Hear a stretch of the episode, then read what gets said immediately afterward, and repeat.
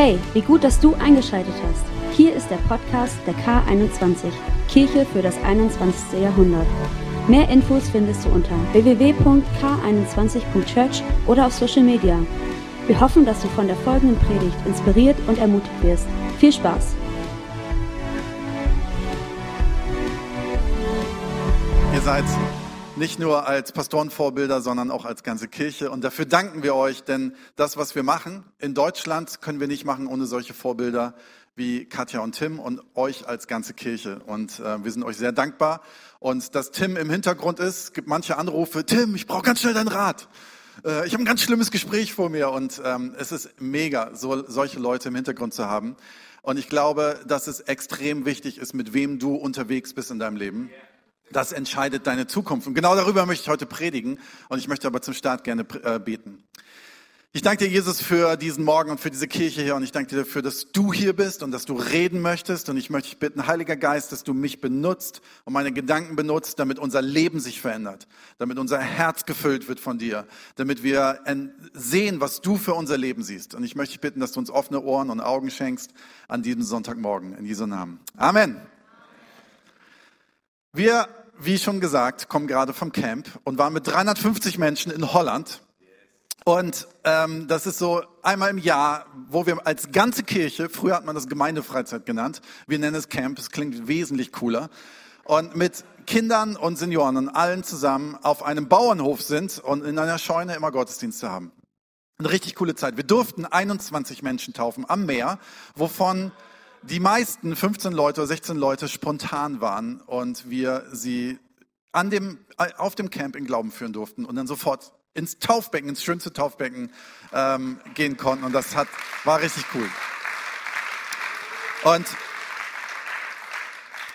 mittlerweile ist es so, dass ich weniger predige bei uns in der Kirche, weil wir so viele gute Prediger hatten. Aber ich durfte einmal predigen. Einmal haben sie mir gestattet, an diesem Camp zu predigen. Ähm, nein, ich habe es mir auch selber so ausgesucht und habe gesagt, ich will einfach auch andere Leute vorlassen. Aber ich habe am Freitagmorgen gepredigt und ich möchte ganz kurz mit hineinnehmen in meine Story an diesem Freitagmorgen. Ich bin aufgestanden an diesem Freitagmorgen, fünf Kilometer oder sechs Kilometer entfernt von dem Camp, was wir als ganze Kirche machen, weil jeder schläft da, wo er will und sich organisiert. Wir haben nur diesen Bauernhof, wo wir zusammenkommen. Ich stehe morgens auf, mache mein iPad auf und sehe, dass meine Predigt für diesen Morgen nicht hochgeladen wurde über iCloud. So, und ich hatte auf diesem Campingplatz kein Internet. Dann habe ich mir überlegt, okay, was mache ich? Ich gehe mit meinem Laptop hin und tippe die Predigt nochmal ab. Merke aber, das geht zeitlich gar nicht mehr. Zudem hatte ich mir an diesem Vormittag Zeit genommen, zwei Stunden mit dem Auto noch irgendwo an den Strand zu fahren und die Predigt so ein bisschen zu Ende zu denken. Auch wir Pastoren sind nur Menschen und kriegen unsere Predigten nicht immer schon eine Woche vorher fertig. Und merke, das funktioniert alles überhaupt nicht. Und dann sagte meine Frau, ich war völlig gestresst und habe gesagt, mir läuft die Zeit davon. Sagt, geh doch da vorne zum Restaurant, da gibt's Internet und da gibt's so ganz tolle Lounge-Sessel. Ich so, okay, ist eine coole Idee. Lauf da ganz schnell hin, will mich da hinsetzen, merke, dass der ganze Lounge-Bereich abgesperrt ist, habe mich auf dem Parkplatzfußboden, es war schon heiß gesetzt, mit meinem iPad und will ins Internet gehen und das Internet ist einfach aus. Es ist nicht da.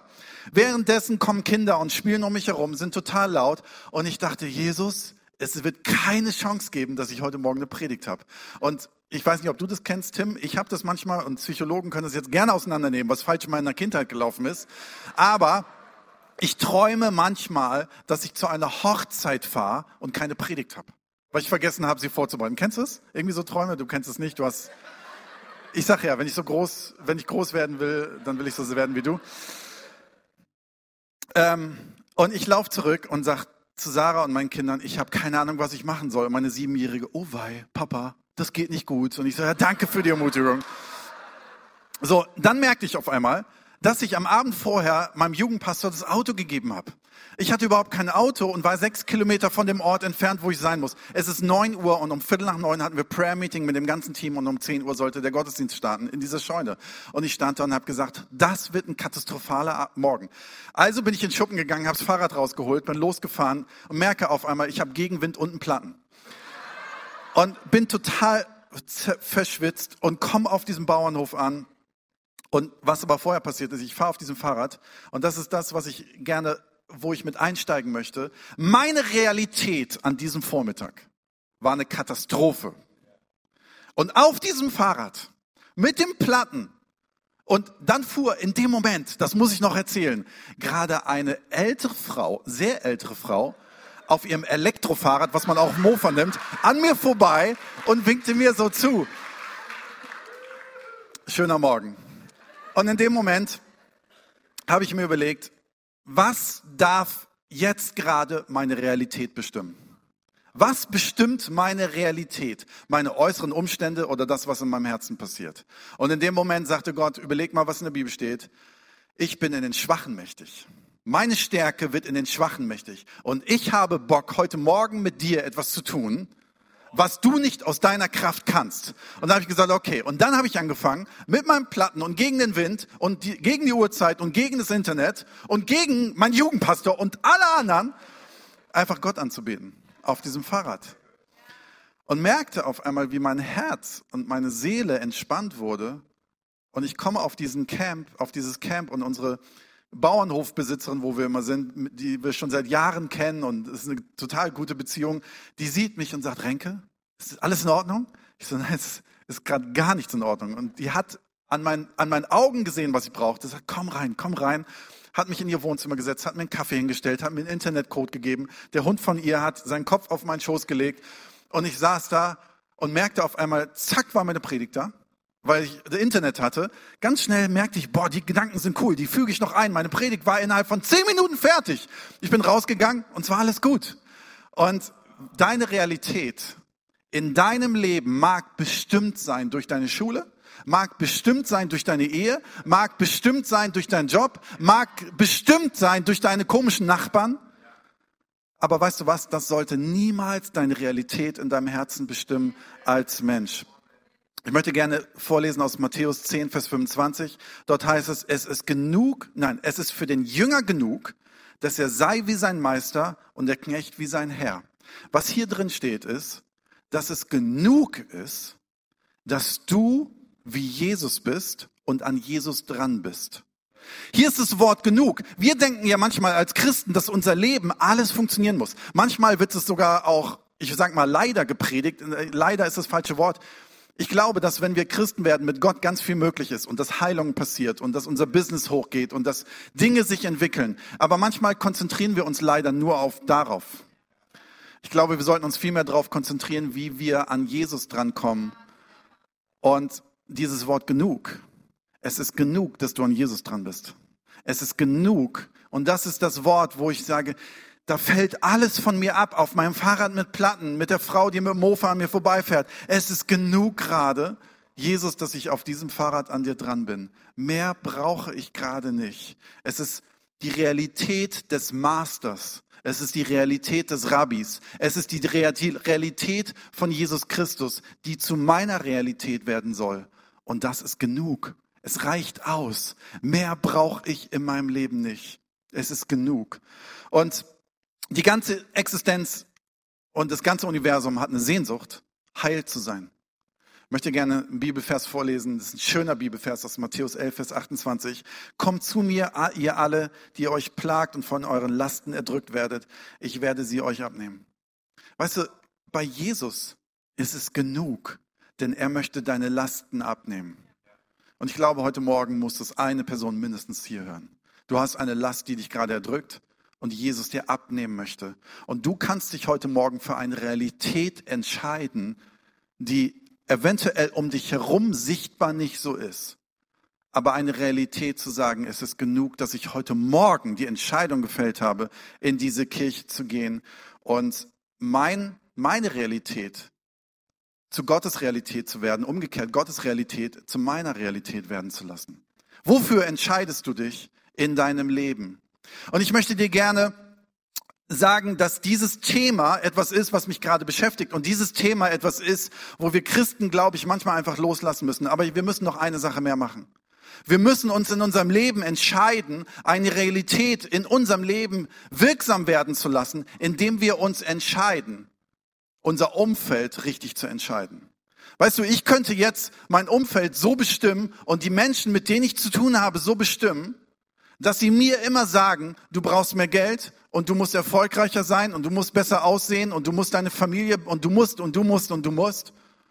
oder die vielleicht einen schlechten Einfluss auf mich haben. Diese Realität ist nicht die Realität von Jesus.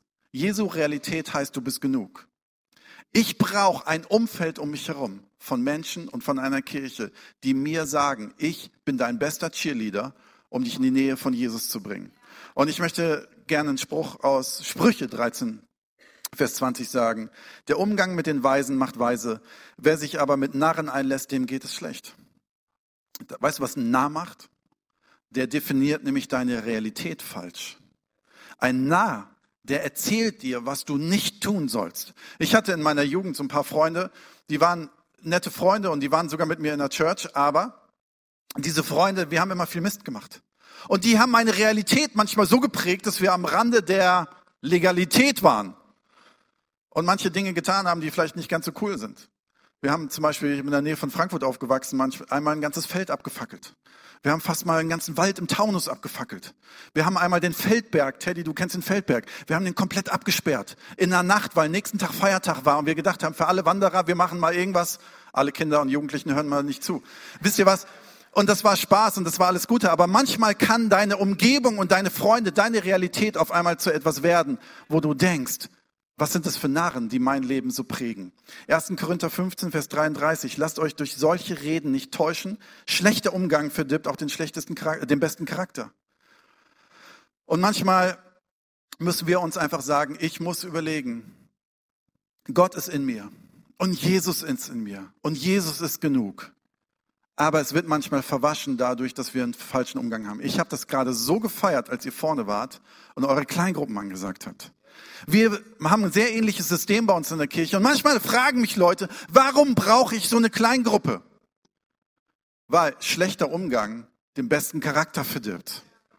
Eine Kleingruppe, ein guter Umgang ist von Menschen, die deinen Charakter fördern und Gottes Realität in dein Leben bringen. Du sagst vielleicht, den Abend habe ich nicht frei, weil ich habe hier einen Fußballverein und da habe ich das und da habe ich das und da muss ich ja auch noch mit den Kindern dahin und da muss ich, nee, das ist mir alles zu viel, zu viel. Weißt du was? Leg deine Priorität richtig. Leg deine Grundlage richtig. Überleg, was deine Grundlage im Leben ist, dass es die richtigen Menschen sind, die die Realität Gottes in dein Leben bringen. Ich glaube oft verändern sich nicht deine Umstände im Leben, sondern eher dein Charakter soll sich verändern. Und das ist das, was wir manchmal denken. Wir denken, unsere Umstände sollen sich verändern. Wir beten darum, dass sich unsere Umstände verändern, unsere Finanzen und unsere, unsere Umgebung verändert. Aber was sich viel mehr verändern soll, ist dein Charakter. Und für deinen Charakter brauchst du die richtigen Menschen. Warum gibt's Kirche? Deswegen. Damit wir Menschen in die Nähe Gottes bringen, damit ihr Charakter von Gottes Realität verändert wird, weil das ist das, was am meisten Sinn macht. Wer prägt dich? Und prüfe die Kreise, in denen du bist. In 2. Korinther 6, Vers 14 heißt es, zieht nicht in fremden Joch mit Ungläubigen. Interessanter Vers. Joch kennen wir alle gar nicht. Also, wir in der Stadt nicht, ihr hier vielleicht auf dem Land, sorry. Ist das, ist das Land? Wunsdorf? Ist eine Großstadt, ne? Ist eine Großstadt, okay. Ähm, das ist, glaube ich, ich weiß es ja auch nicht richtig, es ist so ein Flug. Und da heißt es, wir sollen ein Flug nicht ziehen mit jemand anders, der in eine andere Richtung zieht. Also musst dir vorstellen, zwei Ochsen. Der eine will rechts hinziehen, der andere will links hinziehen. Und was passiert? Die laufen nur zickzack oder nur im Kreis. Das funktioniert nicht. Und wir sollen mit Menschen an einem Joch ziehen, die eine Richtung haben. Hier steht sogar, nicht mit Ungläubigen. Ich glaube, das heißt nicht, dass wir nicht ins Fitnessstudio gehen dürfen. Das heißt nicht, dass wir nicht Freunde haben dürfen, die Jesus nicht kennen. Das heißt nicht, dass wir nicht auch mal irgendwo äh, mit überhaupt mit Menschen zu tun. Das sollen wir ja sogar. Wir sollen Menschen auf Menschen Einfluss haben und Jesu Realität ihnen bringen. Aber die Frage ist, mit wem ziehst du in deiner Ehe, mit wem ziehst du in deinen engsten Beziehungen an einem Strang? Mach es Menschen mit, die in die gleiche Richtung gehen, die Jesus als Fokus haben. Denn denn der beste Charakter kann verformt werden, wenn Menschen in eine andere Richtung ziehen. Markus 2 gibt es eine Bibelstelle, die lese ich gar nicht vor. Ich will sie kurz erzählen. Manche kennen sie, manche kennen sie vielleicht nicht. In Markus 2 gibt es diese Bibelstelle von ein paar Freunden, die ihren Freund, der gelähmt war, durch ein Dach getragen haben, damit er zu Jesus kommt. Stellt euch vor, diese ganze Halle ist voll bis zum Eingang. Und draußen sind Kumpels, die ihren besten Kumpel sagen, der muss auf die Bühne, wo Jesus gerade steht. Aber es ist keine Chance, wir kommen nicht rein. Was machen sie? Sie klettern oben aufs Dach, nehmen da oben so eine Platte ab. Es rieselt was runter, es wird dreckig und ihr müsst euch vorstellen, da war Lehm und Stroh oder ich, ich weiß noch nicht mal, was da war, aber es war keine, keine Metallplatte, da bin ich mir sicher. Es war irgend, irgendwas, irgendwas Erde oder so. Sie haben es abgedeckt. Wahrscheinlich ist der, das halbe, die halbe Decke dabei eingestürzt und haben ihren Freund runtergelassen zu Jesus. Und Jesus sieht ihn und heilt diesen Freund. Eine, eine Geschichte, die, die, die oft erzählt wird, die oft in Kinderstunden erzählt wird, die ich als Kind selber schon gehört habe. Und eine Bibelstelle, die ich aus dem Gesichtspunkt noch nie gesehen habe. Und zwar unter dem Gesichtspunkt, was passierte bei diesem gelähmten Mann, bevor er geheilt wurde. Denn wir wissen das Ergebnis. Wir wissen, wow, die hatten Mut und er wurde geheilt. Was mag aber davor passiert sein? Ihr müsst euch vorstellen, Backstory in dieser Gegend damals. Ein Gelähmter war jemand, der außerhalb der normalen Realität von Menschen lebte. Das heißt, der durfte nicht mitleben. Teilweise mussten sie sogar außerhalb der Stadt leben. Sie waren, und das ist die Theologie dahinter, wenn jemand gelähmt war oder krank war, musste der irgendwas falsch in seinem Leben gemacht haben oder seine Eltern und wurde bestraft durch seine Lähmung. Eine ganz kranke Theologie. Das heißt, hier ist ein Mann, der lebt außerhalb von den Menschen, denen es gut geht. Eventuell hat er sogar über seinem Leben ausgesprochen bekommen, du hast irgendwann mal was falsch gemacht, deswegen wurdest du von Gott bestraft. Und jetzt stell dir mal diese Realität in seinem Herzen vor. Was mag sich, das ist schlimmer als der Platten gegen den Wind zu fahren. Das ist schlimmer als schlimm. Was mag passiert sein, bevor er draußen war und reingetragen wurde übers Dach? Er hatte Freunde. Er hatte Freunde. Hier heißt es, er hatte Freunde. Hier heißt es nicht, er hat Menschen bezahlt, die Mitleid hatten oder die gezwungen wurden, sondern er hatte Freunde. Wie geht das, dass dieser Mann Freunde hatte? Und ich möchte euch gerne drei Punkte sagen, die dir vielleicht heute Morgen helfen können, zu überlegen, wie du in deinem Leben dein Herz veränderst, damit du Freunde hast. Erstens, er hat nicht toleriert, als Opfer behandelt zu werden. Er hat nicht toleriert, als Opfer behandelt zu werden. Wenn er toleriert hätte, als Opfer behandelt zu werden, hätte er außerhalb der Stadt irgendwo in der Ecke gekauert und hätte sich selbst bemitleidet. Aber er hat es nicht toleriert. Er wird sich ausgestreckt haben nach Menschen. Er wird gekämpft haben. Er wird sich nicht verkrochen haben. Er wird nicht ins letzte Loch gegangen sein. Die Gesellschaft sagt, du gehörst nicht dazu. Er sagt, das glaube ich nicht. Das ist eine Vermutung, steht nicht so in der Bibel. Aber wir dürfen ja die Bibel auslegen. Die Gesellschaft sagt, du gehörst nicht dazu. Er sagt, ich glaube das nicht. Meine Realität hat nichts hier hinten zu suchen. Meine Realität hat was hier vorne bei Jesus zu suchen. Ich sehe mich nicht als Opfer. Ich, es ist egal, was Menschen über dich denken. Es ist viel wichtiger, was du über dich selber denkst. Wisst ihr, das Leben passiert. Ich kann nicht alles kontrollieren. Ich kann nicht alles kontrollieren. Gestern waren wir bei Freunden und die haben einen riesen Swimmingpool und meine, meine zweite Tochter, die ist ähm, gerade vier Jahre alt geworden vor zwei Tagen, aber die ist in ihrem Herzen 14, mindestens. Und die akzeptiert null, dass sie in den Kindergarten gehen muss und die akzeptiert null, dass sie vier Jahre alt ist. Die hat schon mit zwei Jahren gesagt, sie ist eigentlich sechs und muss in die Schule. Und die ist mutig. Ich kenne niemanden, der so mutig ist. So, und die hat halt, kann er nicht schwimmen, hatte gestern so eine Schwimmweste an und ist dann da mal reingesprungen. Der Pool ist irgendwie so äh, 1,80 tief oder 1,60 tief, weiß nicht genau.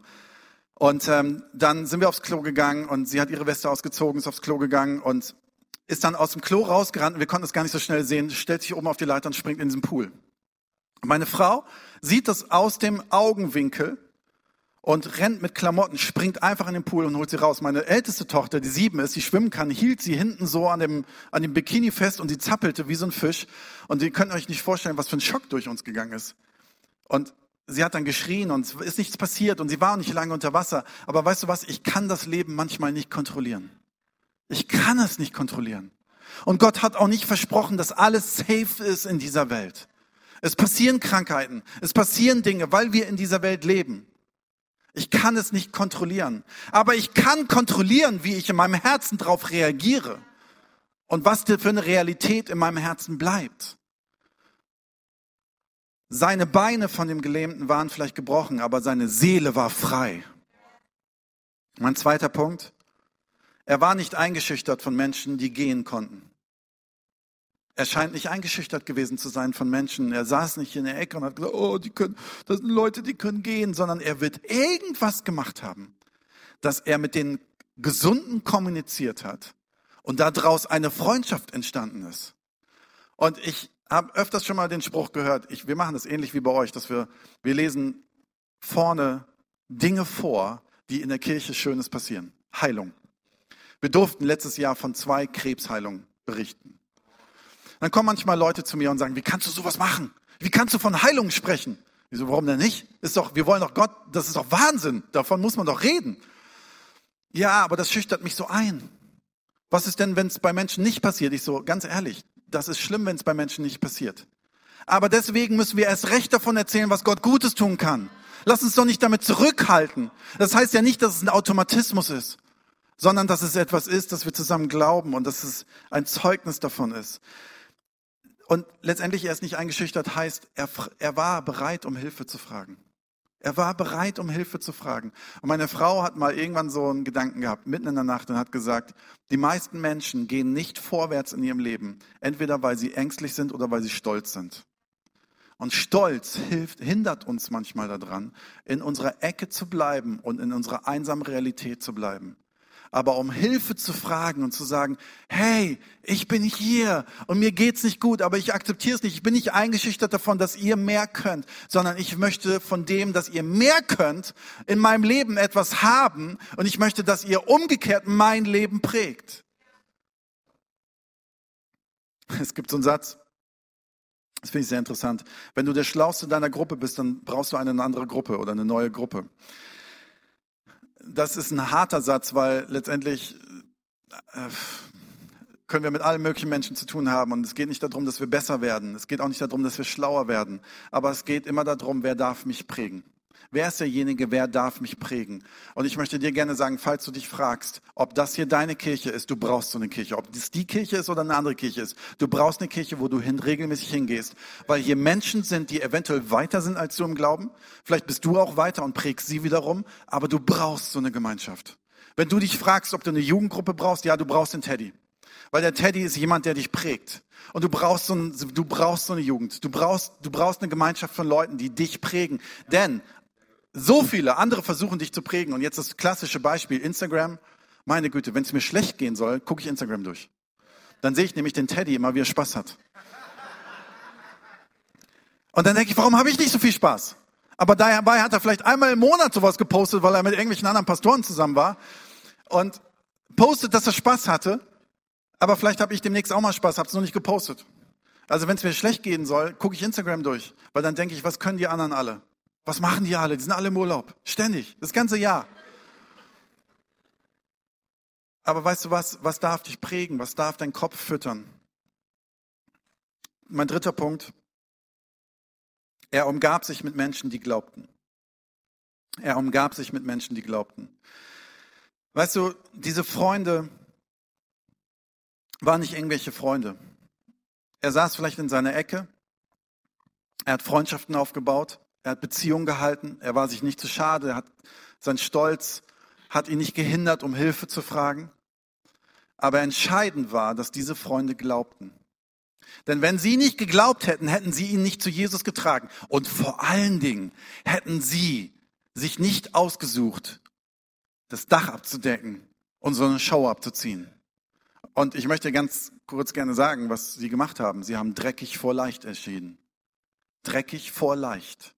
Es wurde nämlich dreckig, als sie das Dach abgehoben haben. Leichter wäre gewesen zu sagen, ach du, ja, das ist doch schon dein ganzes Leben so gewesen. Du hast dich ja schon dran gewöhnt. Bleib mal da liegen. Nein, sie haben einen größeren Glauben gehabt. Und sie hatten Freunde, die glauben. umgebe dich mit Glauben. Jesus kam nicht nur, um zu retten. Jesus kam nicht nur, um dich zu retten, sondern er kam auch, um dein Freund zu sein.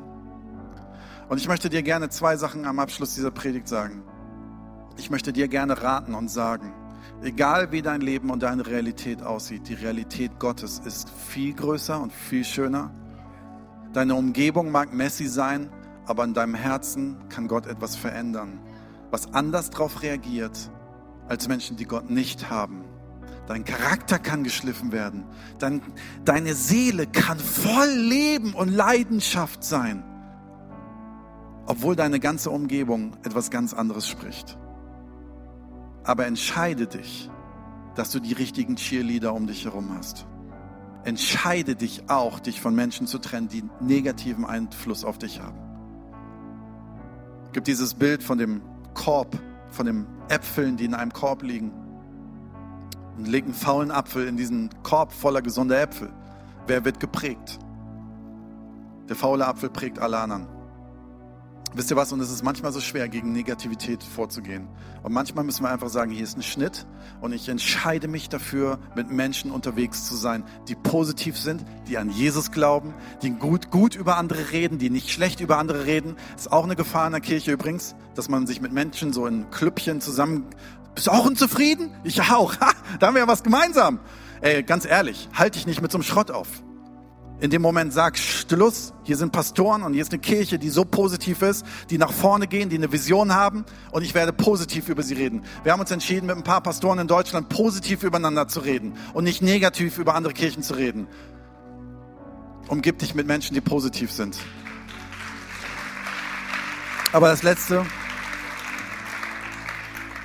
Nochmal der Gedanke. Wisst ihr was, wenn wir sagen, dass wir Freunde brauchen, die uns positiv prägen? Jesus ist nicht nur gekommen, um zu retten, sondern er ist gekommen, um dein bester Freund zu sein. Und meine Frage am Schluss dieser Predigt ist, kennst du Jesus? Kennst du Jesus? Und darf Jesus wirklich dein Freund sein in deinem Leben?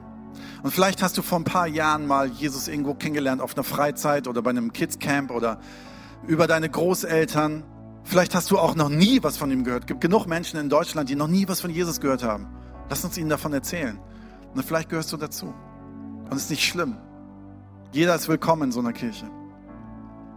Aber vielleicht gibt es die Entscheidung heute, dass du die Realität deines Lebens auf den Kopf stellst und sagst, ich möchte, dass die Realität meines Lebens von dem Gott geprägt wird, der diese Erde geschaffen hat, der seinen Sohn gegeben hat als Opfer damit wir leben können und damit wir frei sind ohne Schuld.